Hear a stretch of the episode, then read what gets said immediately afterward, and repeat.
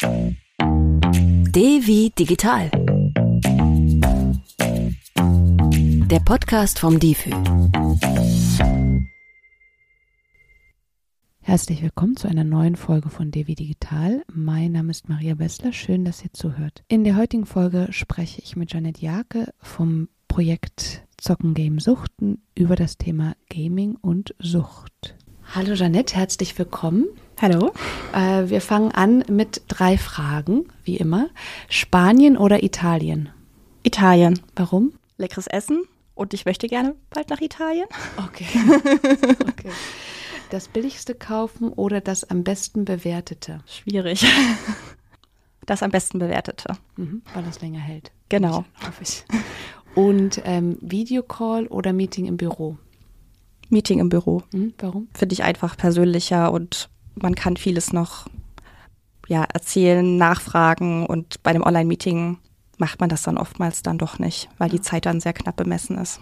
Und wenn man auflegt und dann ist vorbei. Genau. Ja, sehr tragisch.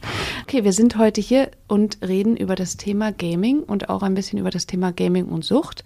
Und meine erste Frage an dich ist, warum spielen wir denn eigentlich gerne?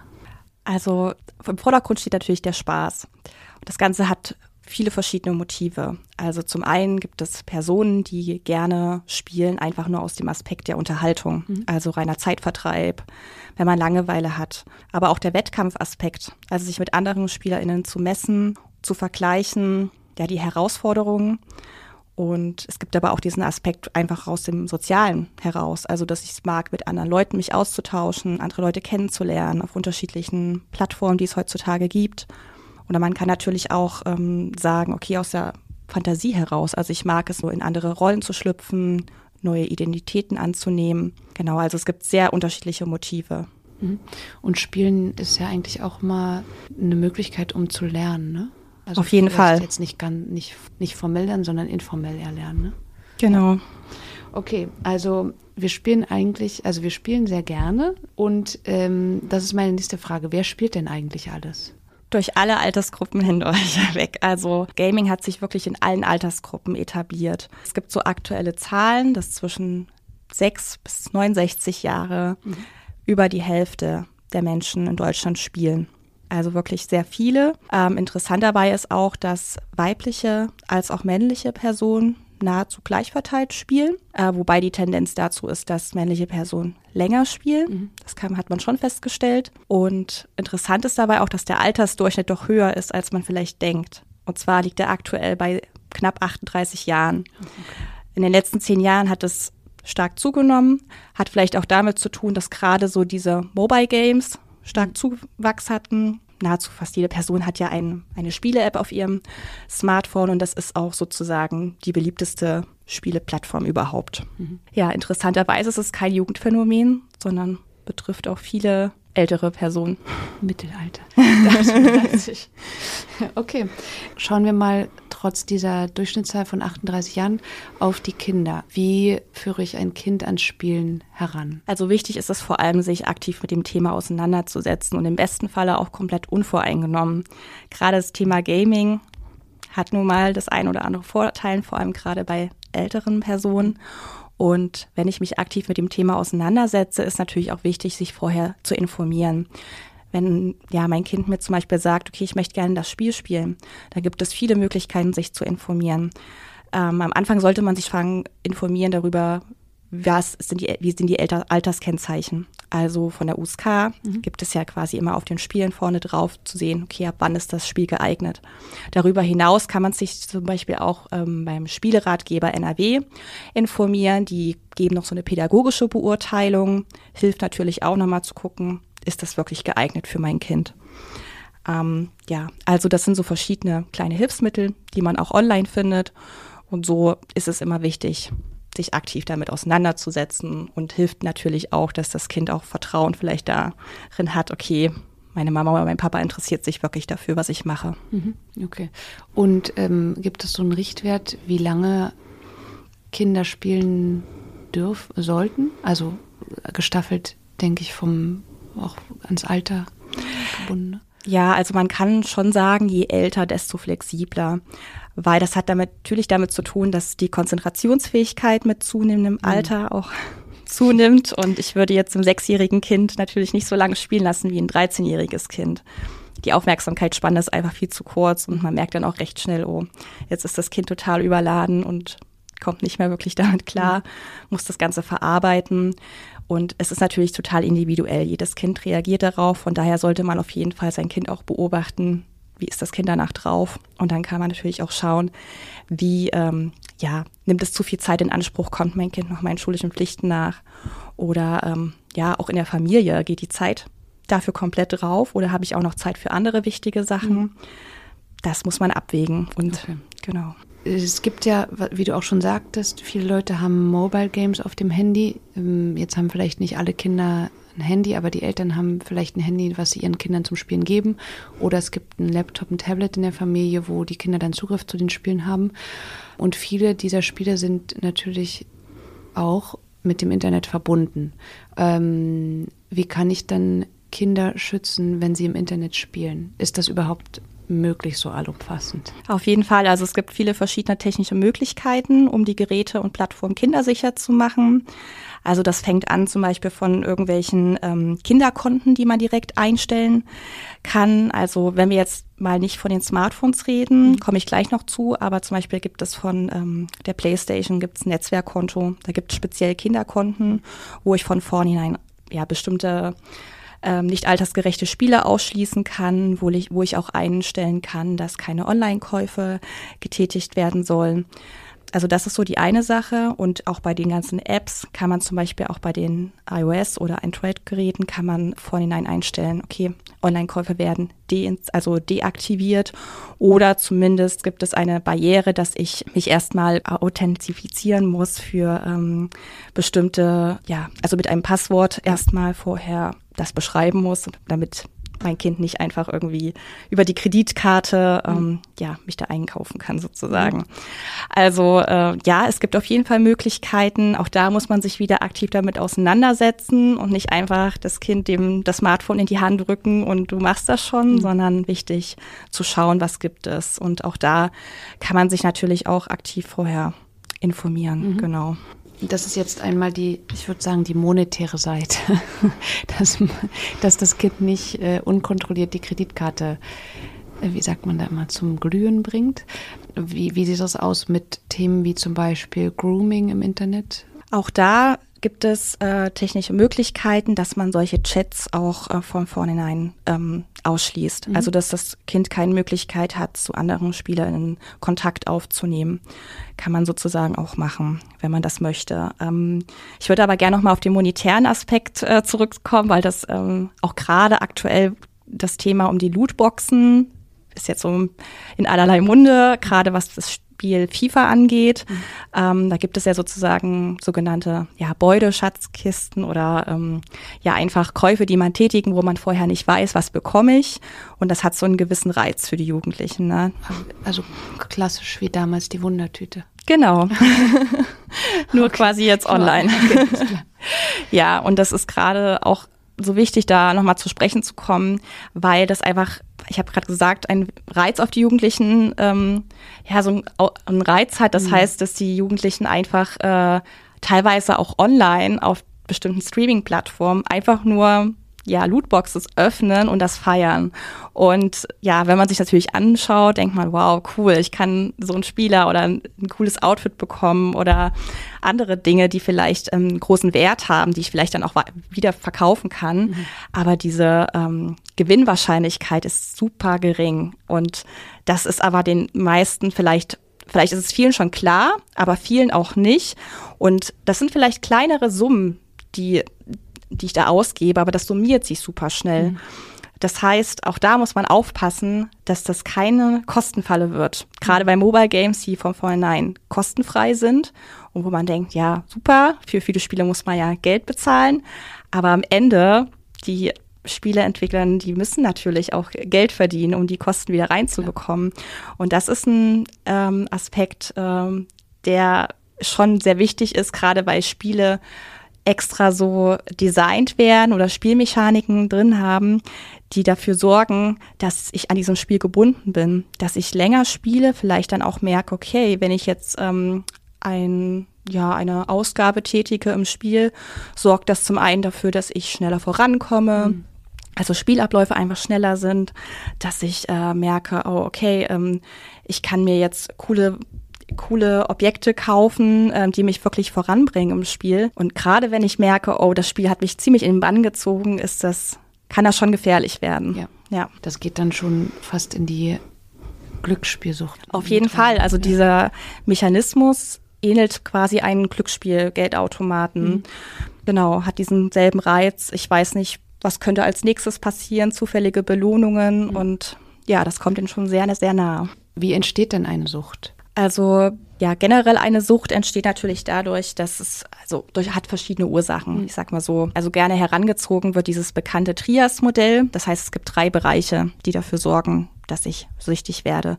Zum einen liegt es an der eigenen Persönlichkeit. Also bin ich zum Beispiel eine Person, die sehr schnell die Kontrolle auch über sein Verhalten verliert einfach. Mhm. Gerade beim Gaming kennt man vielleicht selbst aus dem Freundesbekanntenkreis, gibt es vielleicht Personen, die eher introvertiert sind und ja, vielleicht einfach, denen es nicht so leicht fällt, ja, soziale Kontakte zu knüpfen, ja. weniger Freunde haben, denen fällt das natürlich online viel leichter auch, was hatte ich ja vorhin erwähnt, den sozialen Aspekt, da vielleicht auch andere Leute kennenzulernen. Die werden natürlich beim Thema Gaming eher an den Bann gezogen, mhm. sag ich mal. Also dieses, die eigene Persönlichkeit, die da eine Rolle spielt. Was natürlich auch eine Rolle spielt, ist ja mein Umfeld, also quasi die Familie oder die Gesellschaft, in der ich mich befinde. Sprich, ähm, wenn es gerade eh schon zu Hause so Konflikte gibt, ich das Gefühl habe, naja, man nimmt mich nicht wirklich ernst, so mit meinen Bedürfnissen.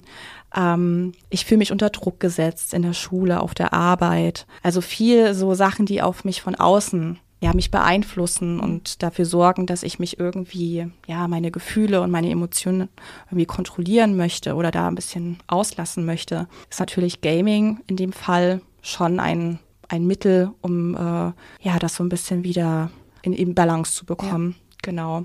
Und als dritter Bereich ist quasi das Suchtmittel selbst, also in dem Fall die Games. Mhm. Ähm, das heißt, es gibt oder man hat schon wirklich statistisch belegen können, dass solche Spiele wie World of Warcraft, was halt eher so Online-Rollenspiele sind, da ist die Wahrscheinlichkeit schon höher, dass ich davon, ja, also das exzessiv spiele. Mhm. Hat auch mit den Spielmechaniken zu tun, die da drin sind. Also so ein bisschen dieser soziale Druck oder auch die ähm, zufälligen Belohnungen, was ja. wir gerade auch gesagt hatten. Und da, die sind schon auf jeden Fall gefährdete. Also da muss man auf jeden Fall aufpassen, wenn man da merkt, da spielt jemand äh, wirklich lang anhaltend dieses Spiel und irgendwie stimmt da was nicht. Ja, das ist schon so ein Warnzeichen auf jeden mhm. Fall.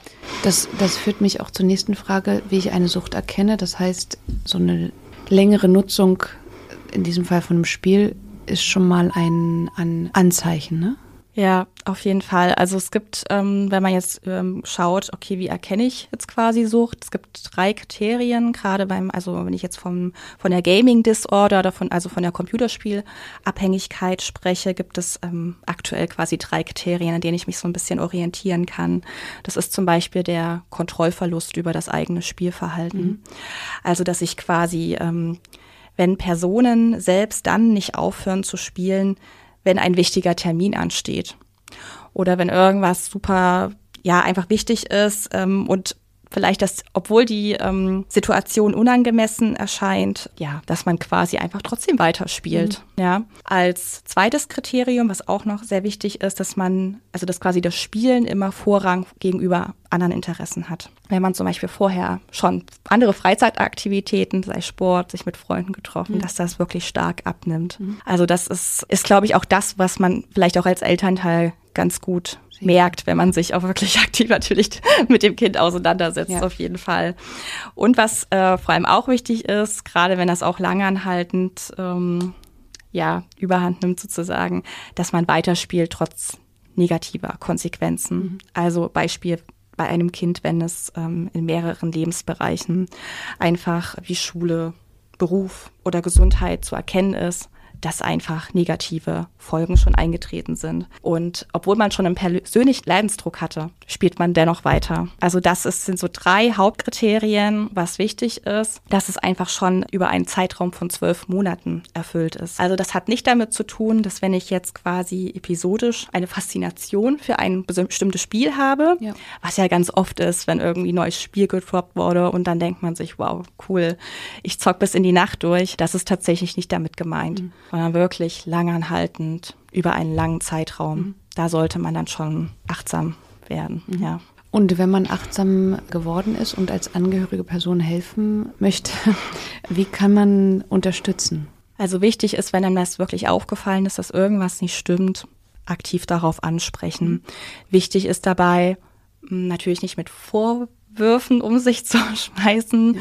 weil wie das ganz oft ist, na, dann kommt so eine Barriere von der betroffenen betreffenden Person und dann wird komplett abgeblockt. Mhm. Also auch da vielleicht eher versuchen zu sagen, das Ganze objektiv zu beschreiben. Mir ist das und das aufgefallen. Ja, im Gegensatz zu früher ist das und das einfach anders geworden. Also und natürlich auch beschreibend. Und wenn man merkt, okay, derjenige oder diejenige ist gesprächsbereit, ist es super. Man kann sich auch aktiv auch online zum Beispiel Unterstützung suchen, indem man zum Beispiel so Selbsthilfegruppen, der daran teilnimmt. Also auch für angehörige Personen gibt es mittlerweile mhm. auch Selbsthilfegruppen, dass man sich austauschen kann. Vielleicht gibt es ja auch andere Personen, die wissen, ähm, ja, wie, wie reagiert, wie, wie haben meine Kinder reagiert, ähm, was hat uns weitergeholfen. Mhm.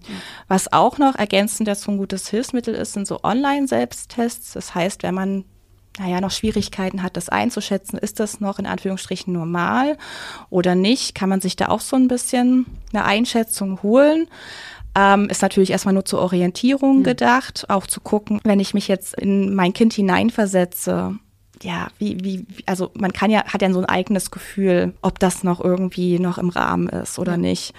Ähm, darüber hinaus, wenn man dann sagt, es ist dann doch eine Therapie ratsam, wenn man merkt, es geht nicht mehr einfach nur mit sich aktiv auseinandersetzen und drüber sprechen und vielleicht auch so Regeln, sag ich mal, vereinbaren. Meist ist der Zug dann schon leider abgefahren, mhm. dann steckt vielleicht mein Kind schon zu tief in der Sucht drin.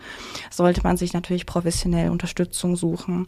Das heißt, man kann ambulant oder auch stationär gibt es Kliniken, die sich gerade auch auf das Thema Gaming-Sucht spezialisiert haben oder eben auch solche Selbsthilfegruppen, dass man da regelmäßig dran teilnimmt, sei es ohne das Kind oder mit dem Kind selbst.